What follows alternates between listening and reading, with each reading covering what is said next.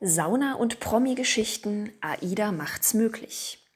Eine der wunderbaren Aufgaben eines Sporttrainers auf den AIDA-Kreuzfahrtschiffen, die eingefleischten Sailaways wissen das, ist es, ein bis mehrmals täglich im knappen Bikini Menschen einzuwedeln. Entschuldigung, ich korrigiere, bei den regelmäßigen Saunaaufgüssen professionell das Handtuch zu schwingen. Die folgende Erinnerung entstammt einem von diesen Aufgüssen und bringt mich noch heute zum Lachen. Da stehe ich nun in dem 90 Grad heißen Raum vor dem gefühlt 120 Grad heißen Saunaofen, falte betont langsam mein Handtuch und bereite mich mental darauf vor, den Raum gleich noch ein bisschen heißer zu machen. Innerlich koche ich auf jeden Fall schon aufgrund der älteren Herren mit ihren weit gespreizten Beinen, ihrer Captain Morgan Haltung und den Gesichtsausdrücken, als würden sie für ein Pornocasting vorstöhnen.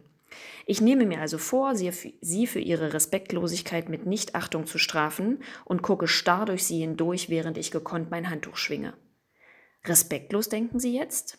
Dann versetzen Sie sich bitte kurz in die Situation einer Ende 20-jährigen studierten und lizenzierten Trainerin, die zehn Minuten lang in einem kochend heißen Raum freundlich und gekonnt die Aufgusskultur zelebriert und fragen Sie sich, wie es Ihnen gehen würde, wenn Sie dabei auf einen Horizont aus Genitalien in Krinkeloptik und mit teilweise weit überschrittenem MHD gucken würden und wüssten, dass Sie heute Abend Saw 2 brauchen, um diese Bilder wieder loszuwerden. Als regelmäßige und passionierte Saunagängerin kann ich Ihnen übrigens versichern, dass man problemlos mit geschlossenen Beinen in einer Sauna sitzen kann und die Hitze nicht anders ist als mit geöffneten Beinen. Wenn eine Verkäuferin die Vorzüge eines HD-Fernsehers erklärt, zieht sich der potenzielle Käufer ja auch nicht die Hose aus und setzt sich mit gespreizten Beinen vor sie hin. Oder? Warum also hier? Wenn ich sehen möchte, wie Wesen um die Chance kämpfen, ihr Saatgut anzupreisen und damit ihre Existenz zu sichern, gehe ich in den Zoo. So.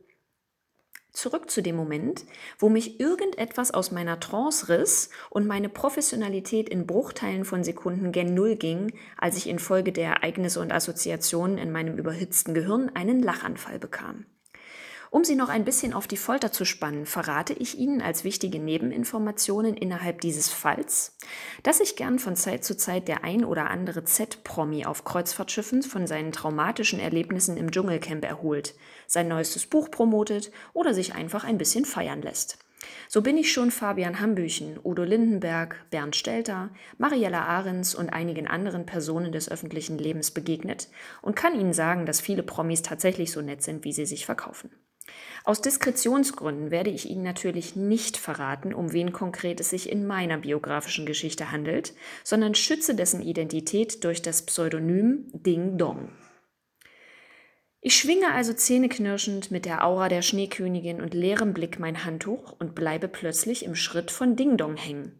Registriere, dass es Ding Dongs Schritt ist und mein Hirn malt blitzschnell eine Szene, in der ich meine Mutti anrufe und ihr sage, Mutti, ich habe heute den Pimmel von Ding Dong gesehen. In der nächsten Sekunde kann ich gerade noch meinen Blick senken und mich zum Saunaofen drehen, als mir ein Glucksen rausrutscht, das von einem deutlich hörbaren Lacher begleitet wird und noch 30 Milliarden Schweißporen mehr an meinem Körper öffnet, als ich fieberhaft überlege, wie ich das jetzt erkläre. Ich sage dem überraschten Publikum, dass dieser Job so toll ist und ich so dankbar bin für die Chance, hier arbeiten zu dürfen, dass es mich manchmal einfach vor Glück so überkommt, dass ich lachen muss und ergänze, um auch die skeptischen Nackedeis aus ihrer Irritation zu erlösen, dass mein Gehirn vielleicht auch schlicht überhitzt ist und ich wahrscheinlich heute über den Tag zu wenig getrunken habe.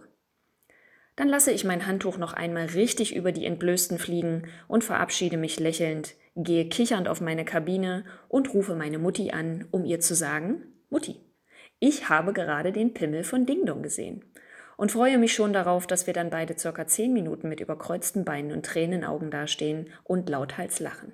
Danke, Aida.